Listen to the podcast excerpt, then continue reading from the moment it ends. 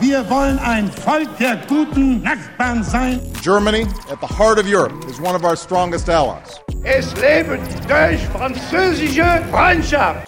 Drahtbericht, der Podcast zu Rheinland-Pfalz in Europa und der Welt. 20, 30, 60. Das ist nicht etwa ein kryptischer Code, sondern die Zahlen, die das Land Rheinland-Pfalz und seine Regionalpartner feiern lassen. Rheinland-Pfalz unterhält das sogenannte Vierer-Netzwerk.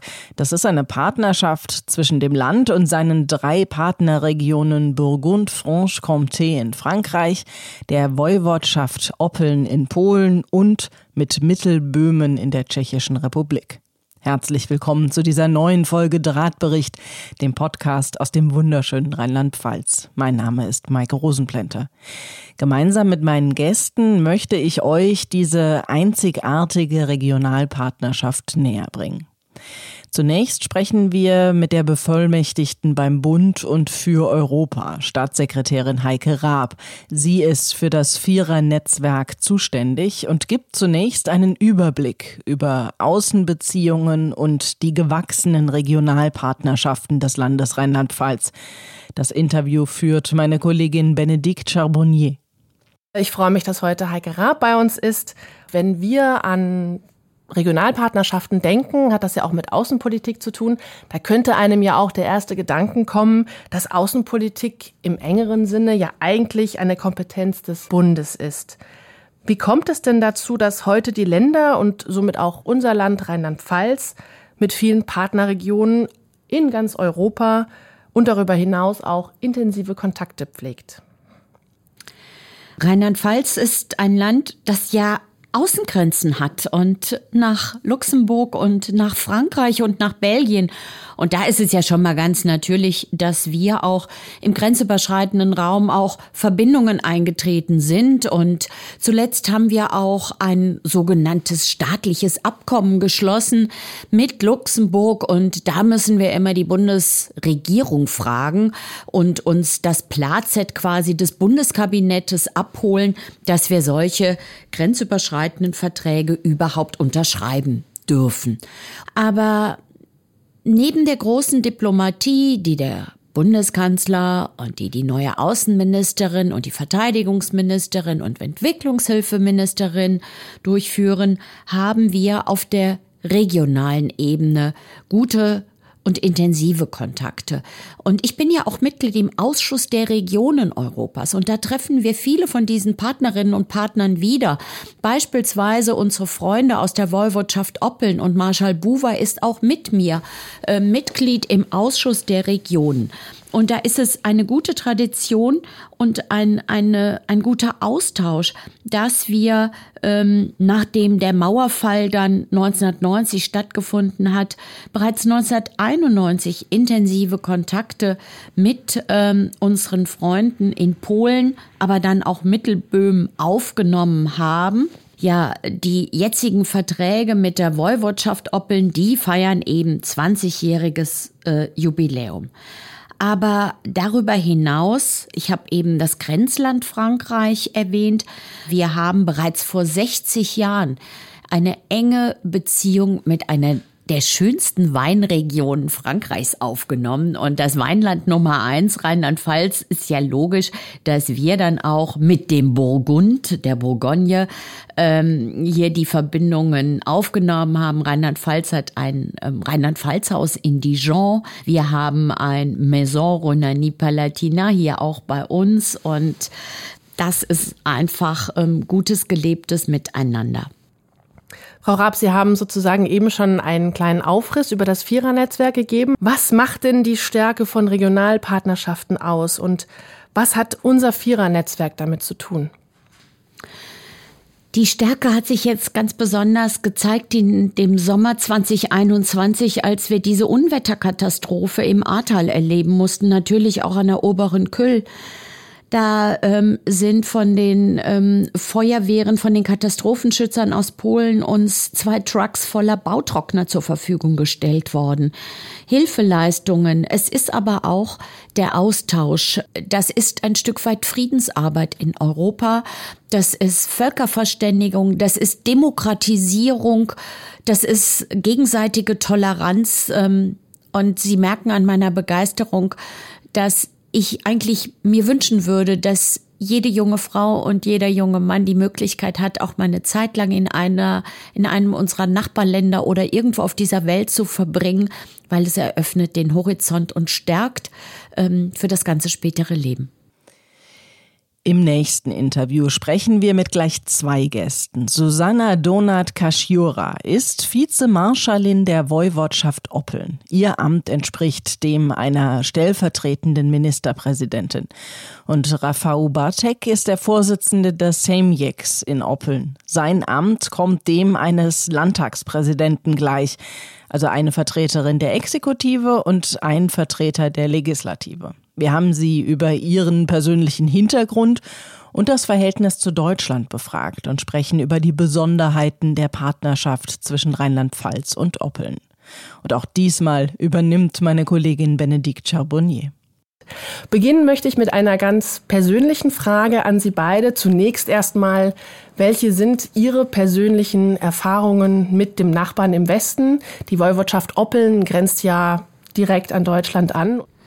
Äh, ich glaube, meine ersten irgendwie Gedanken an den Westen sind noch äh, in der Volksrepublik Polen verankert, wo man die Pakete von den Verwandten aus Deutschland bekommen hatte mit den zu großen Hemden oder zu großen Hosen, die man von den Verwandten irgendwie bekam.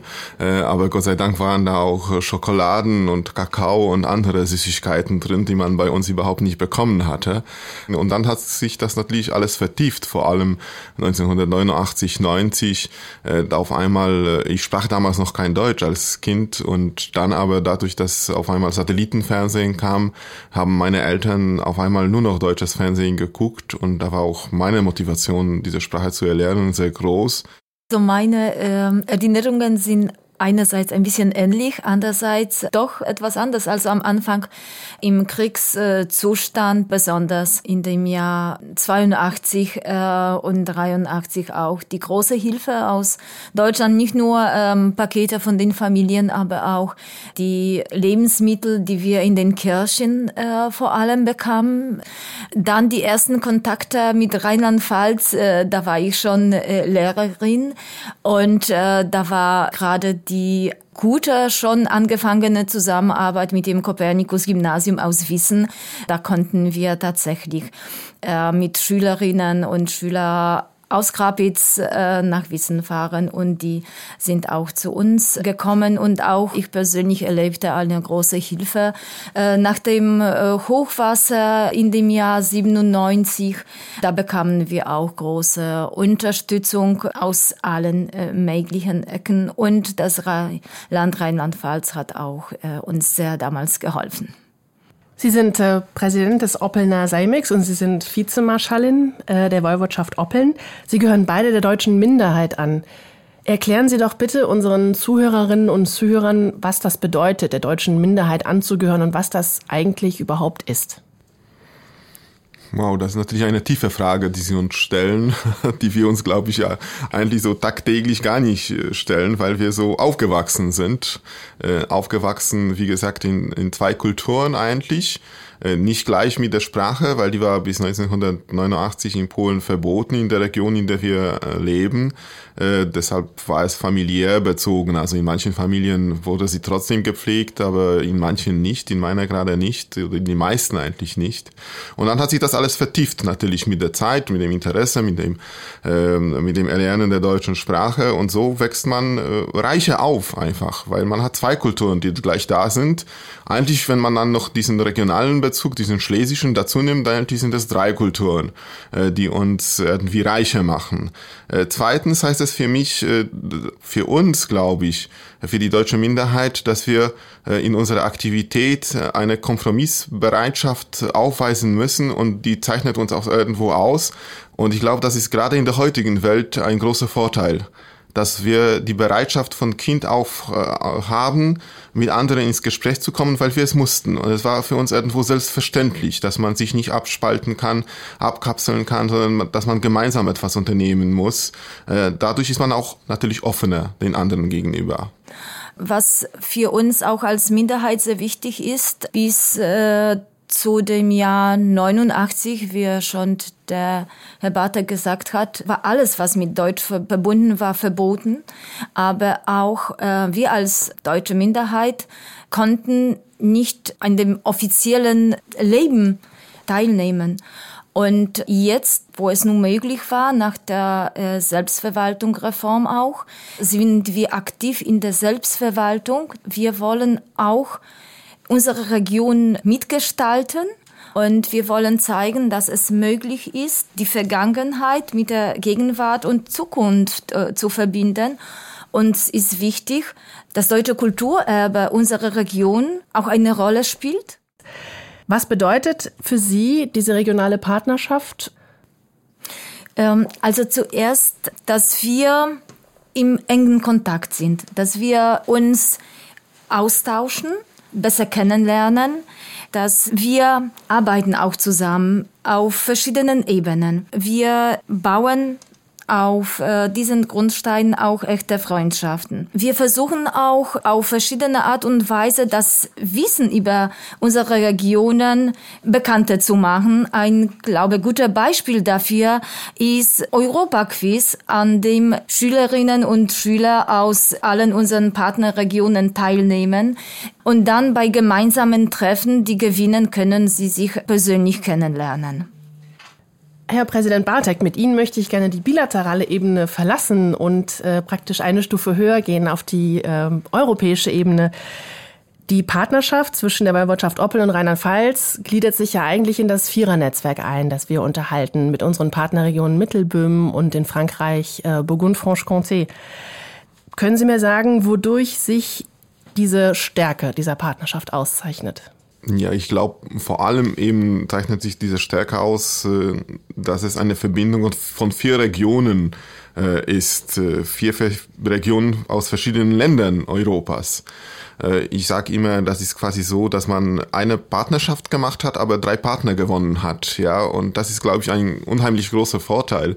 Äh, ich glaube, so wie ich das mitgekriegt habe, äh, ist es so, sogar bei diesen drei Partnern nicht geblieben, weil auch die Partnerschaft zwischen unserer technischen Hochschule und einer Region in China ist auch durch dank Rheinland-Pfalz entstanden, dank der Kontakte mit Rheinland-Pfalz.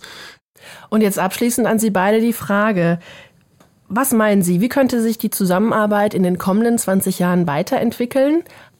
Vielleicht ein Projekt, das ein bisschen jetzt stillgelegt war. Das heißt, ein Jugendcamp im, äh, in Lambsdorff an einem besonderen Ort äh, in unserer Region, wo schon bei deutsch-französischen Kriegen ein Internierungsort war, auch nach dem Ersten, Zweiten Weltkrieg ein Arbeitslager war für ähm, Leute, die in Polen geblieben sind, aber deutsche Abstammung waren, dass die jungen Leute sowohl aus äh, Rheinland-Pfalz als auch aus unserer Region dort zusammenkommen. Äh, wir wollen weiter an die an der Geschichte arbeiten, aber vor allem an die Zukunft ähm, denken. Und ich denke, dass die äh, Mitarbeiter verschiedenen Institutionen kurze äh, Stipendien bei uns absolvieren können.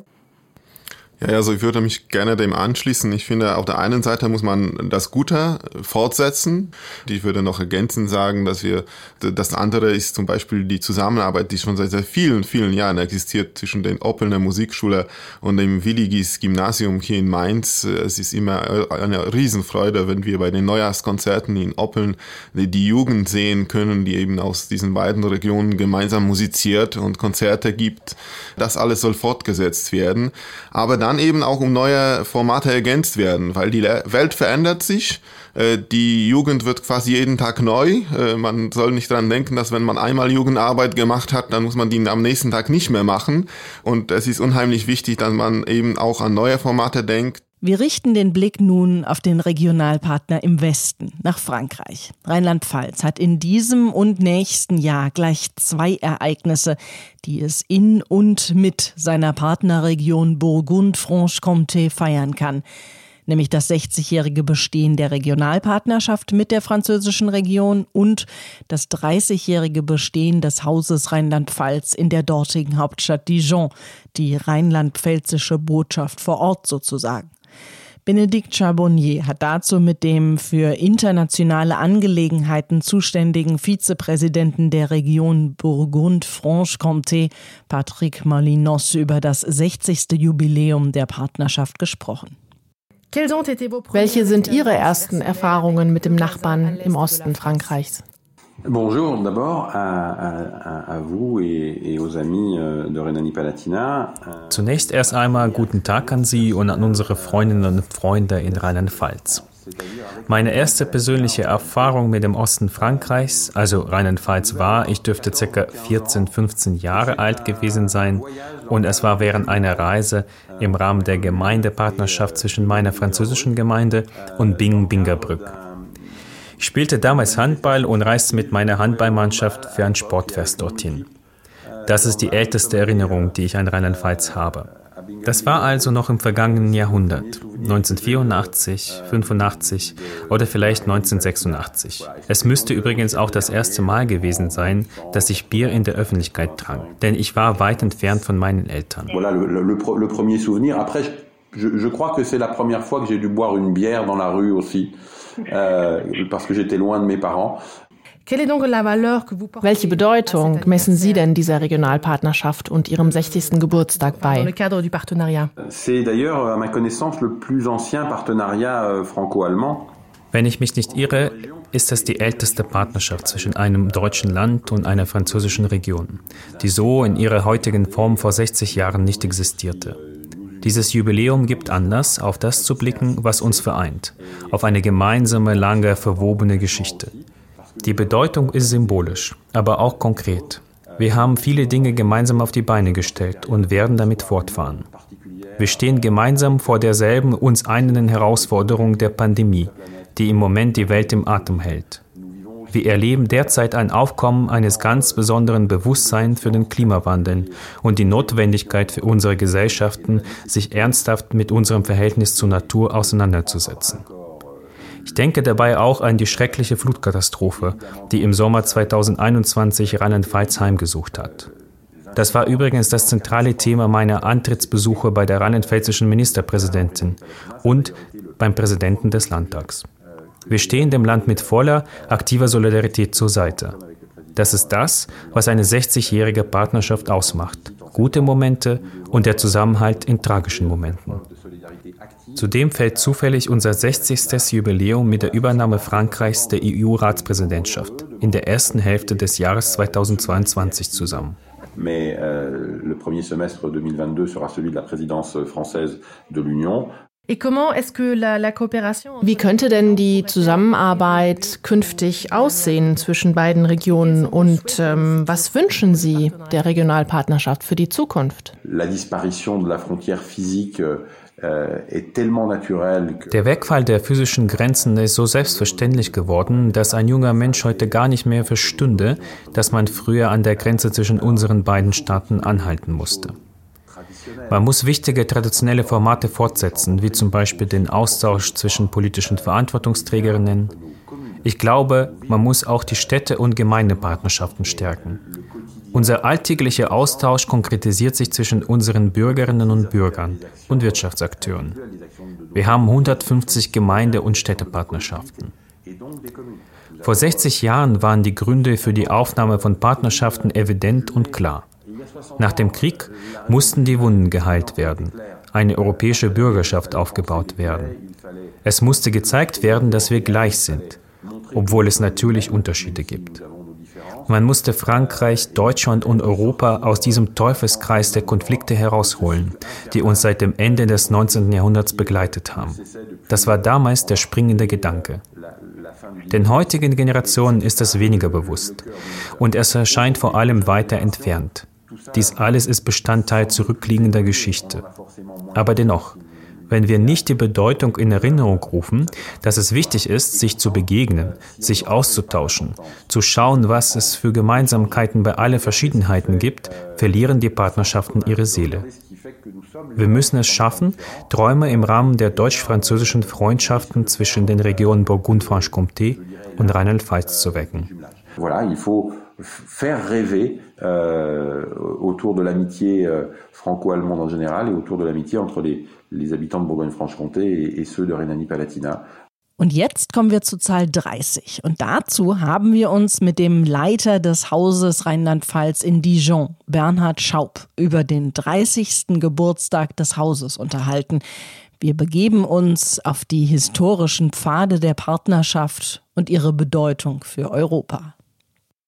Ähm, meine erste Frage an Sie, welche Bedeutung hat das Haus Rheinland-Pfalz in Dijon? Das Haus Rheinland-Pfalz repräsentiert zunächst mal vor allen Dingen die Partnerschaft, die ja jetzt dann seit 60 Jahren besteht.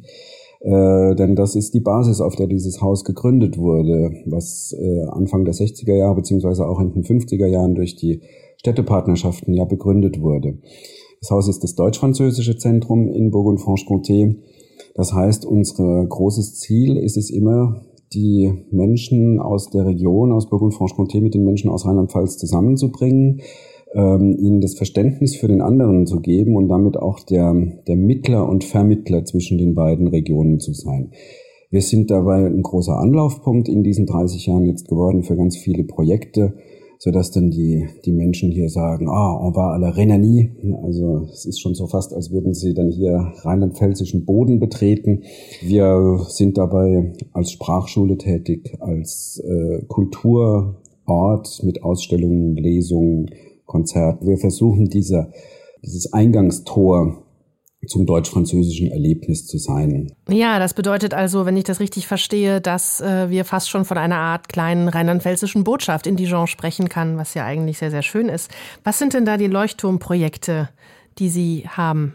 Die Leuchtturmprojekte äh, sind sehr vielfältig. Das ist zunächst mal der ganze Mobilitätsbereich eigentlich ein Alleinstellungsmerkmal der Beziehung zwischen Rheinland-Pfalz und Burgund-Franche-Comté ist, dass wir ein Praktikantenbüro haben, gemeinsam mit dem Haus Burgund in Mainz. Das heißt, wir vermitteln Praktika an junge Menschen aus beiden Regionen, aber nicht, weil wir die Angebote irgendwo hingeben, sondern weil wir sagen, kommt zu uns und wir schauen, was ihr wollt und dann suchen wir gemeinsam. Das ist also eines der wichtigen Sachen. Daraus hat sich dann im Laufe der Zeit, seit jetzt inzwischen zehn Jahren auch ergeben, dass wir zwei große Programme im Bereich des deutsch-französischen Freiwilligendienstes haben. Wir machen den kulturellen deutsch-französischen Freiwilligendienst und den ökologischen Freiwilligendienst ebenfalls. Schülerparlament, also wir haben Schülerprojekte dazu. Es gibt im Laufe des Jahres 2022 ein Schülerparlament mit 50 Schülerinnen und Schülern aus Burgund-Franche-Comté und 50 aus Rheinland-Pfalz. Vielleicht noch ein äh, Beispiel für ein Leuchtturmprojekt. Wir machen jedes Jahr im Januar. Dieses Jahr ist es am 21. Januar einen großen Aktionstag. Wir gehen da in die Stadt Vesoul ähm, und ähm, zeigen Kindern zum Beispiel die ganzen Bundesländer in Koffern drin. Da liegen also 16 Koffer herum für jedes Bundesland und die Kinder können da drin ähm, mit verschiedensten Objekten, die dann spezifisch für das Bundesland sind. In Rheinland-Pfalz haben wir eine Gutenberg-Statue drin, wir haben ein Schoppeglas äh, noch mit dabei und so weiter. Und dann können die das da alles eben feststellen. Liebe Podcast-Zuhörerinnen und Zuhörer, internationale Kontakte, wie sie Rheinland-Pfalz mit seinen Partnern in Burgund, Franche-Comté, Oppeln und Mittelböhmen seit vielen Jahren pflegt, bringt Menschen in Europa jenseits politischer Kontakte zusammen. Solche Partnerschaften sind wichtig für die vielen verschiedenen konkreten Projekte, die die Begegnung von Menschen und den Zusammenhalt in Europa fördern und statt Misstrauen zwischen den Nationen Neugierde und Zusammenhalt zwischen den Regionen säen. Regionale Partnerschaften sind, so haben wir gerade gehört, der Kit, der Europa im Kern zusammenhält. Und sowas muss gefeiert werden. Das war sie, die 14. Folge Drahtbericht. Schön, dass ihr dabei wart. Bis bald. Macht's gut. Der Drahtbericht, Podcast der Landesregierung Rheinland-Pfalz. Hörbar überall dort, wo man Podcasts hören kann.